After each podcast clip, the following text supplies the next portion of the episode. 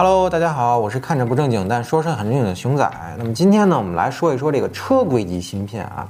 在之前的视频，芯片短缺仅仅是刚刚开始中，我们说到啊，芯片短缺的原因之一呢，是因为产能下降；二呢，是因为电子产品需求量暴增；三呢，是由于电子设备所需要的芯片数量啊，远远低于汽车所需要的芯片数量，所以芯片厂家呢优先供货给电子产品。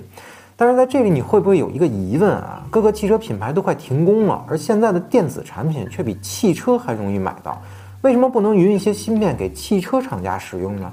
的确啊，受限于去年年末全球汽车芯片的供应紧张啊，不少车企呢不得已采取了这个减产甚至是停产的措施来应对啊，包括大众汽车啊、福特汽车啊、通用汽车啊等等等等等等在内的全球汽车厂商都出现了被迫减产的情况啊。而美国伯恩斯坦研究公司预测称呢，由于2021年全球范围内汽车芯片短缺啊，预计今年将造成多达450万辆汽车产量的减少啊，也就相当于全球汽车产量的近百分之五吧。那么为什么科技产品就不能匀一些芯片给汽车使用呢？反而还在不断的大卖特卖啊？除了我们开头的说的原因以外啊，这其中更重要的原因就是汽车的芯片并非是常规级别的芯片能胜任的问题了。如果真的把电子产品的芯片匀给汽车使用，那就像标题所说的啊，可能开车还不如骑自行车呢。那么与汽车相关的半导体产品呢，按照种类可分为功能芯片、功率半导体以及传感器等等等等等等啊。而自动驾驶中所使用的半导体元件呢，还包含 ADAS 组件啊、图像传感器啊、AI 主控啊、激光雷达呀、MAPS 啊等等一系列产品啊。汽车芯片的应用性呢，其实也是非常广泛的，像多媒体系统啊、各种驾驶辅助系统啊、主被动安全系统啊。变速箱发动机控制啊，包括空调和座椅的调节啊，甚至是智能车钥匙啊，都是需要汽车芯片的。而这堆芯片中的功能芯片啊，主要是指处理器和控制器芯片啊。一辆车能在路上奔跑，那离不开电子电气架构，通过这种芯片进行信息传递和数据处理啊。像车辆控制系统就包含了车身电子系统啊、车辆运动系统啊、动力总成系统啊、信息娱乐系统啊、自动驾驶系统啊等等几大部分啊。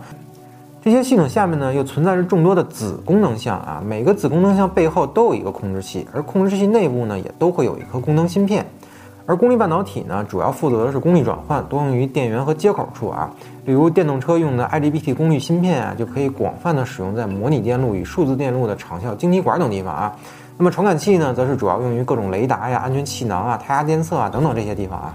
那这些芯片呢，每一种都有自己的出厂标准啊。例如车规级的 MCU 芯片的供货保障是十五年，要求芯片的制成、设计、工艺、材料和过程啊都不能变，并且按照批次呢周期性检查，确保一致性。在 AEC-Q 一百汽车芯片当中啊，规范提出了对芯片电子电路的要求啊。那到目前为止呢，IEC 标准体系就包括电磁发射啊、电磁抗扰度啊、脉冲抗扰度啊等等等等等等啊。而 MCU 芯片作为汽车的核心芯片啊，一旦出现故障，整车就无法再正常工作了。再说这个无人驾驶芯片啊，如果用户正在使用自动驾驶辅助功能，那么一旦该功能出现故障，至少现在我们还能用手动操控啊。倘若将来是无人驾驶车辆，那么一旦芯片出现故障，那后果是无法想象的。在这里呢，熊仔给大家看两张表啊，它们包含了汽车不同类型芯片所需要达到的验证标准啊。第一张呢是按照国际标准划分的汽车芯片等级啊，也就是美国人的标准，分为 Grade 零到 Grade 四，总共五个级别啊。那么 Grade 零的管理范畴呢是动力和安全系统，主要针对发动机管理啊、动力转向啊、刹车、安全气囊等等等等啊。那么 Grade 一呢对应的是车身控制系统，主要针对呢防盗、灯光、雨刷和门锁等等啊。那么 Grade 二呢对应的是行驶控制系统啊，像仪表盘啊、座椅啊、空调啊、倒车雷达啊、车窗等等啊，这些标准是由它来控制的。那么 Grade 三呢，对应的是通信系统，像 GPS 导航啊、移动通信啊、FM 收音机啊等等这些东西啊。那么 Grade 四呢，就是娱乐系统了，像音响、显示屏啊的标准都是 Grade 四这个标准。第二张啊，是汽车电子与普通电子的区别啊。从整个芯片行业的等级划分来看啊，分别有军工级、车规级、工业级和消费级啊。其中车规级芯片对于可靠性、一致性和稳定性的要求更高，仅次于军工级啊。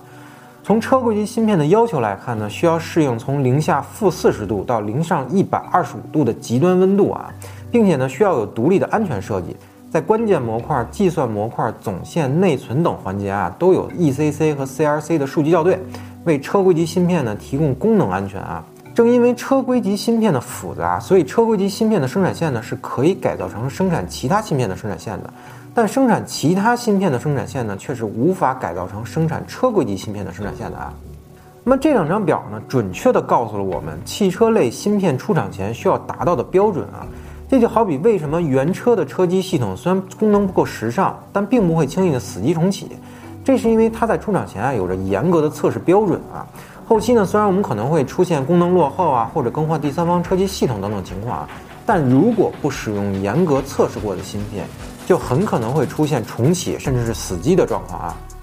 尤其在夏天，当汽车长期在四十度高温的室外啊，长时间被太阳暴晒，那车内的温度呢可达七十甚至是九十度啊！如果芯片不经过严格测试，如何能放心的让用户去使用呢？这也是为什么汽车不能轻易使用电子产品芯片的原因啊！想想我们的手机，烈日炎炎之下，仅需十几分钟的暴晒，系统就会自动关机，并且提示您温度过高，不允许使用的情况啊！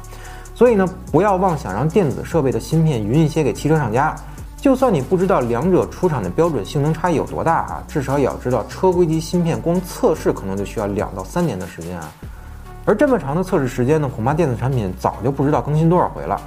即便是如果真的给汽车使用了电子产品级别的芯片啊，那汽车在行驶中呢也会不断的出现故障，最后可能就真的没有你骑自行车快了。好了，本期节目呢就先到这里。如果您对车机芯片呢有什么看法，欢迎通过评论区与我们互动。最后还是小广告环节，欢迎大家一键三连、点赞加关注支持我们。咱们下期再见，拜拜。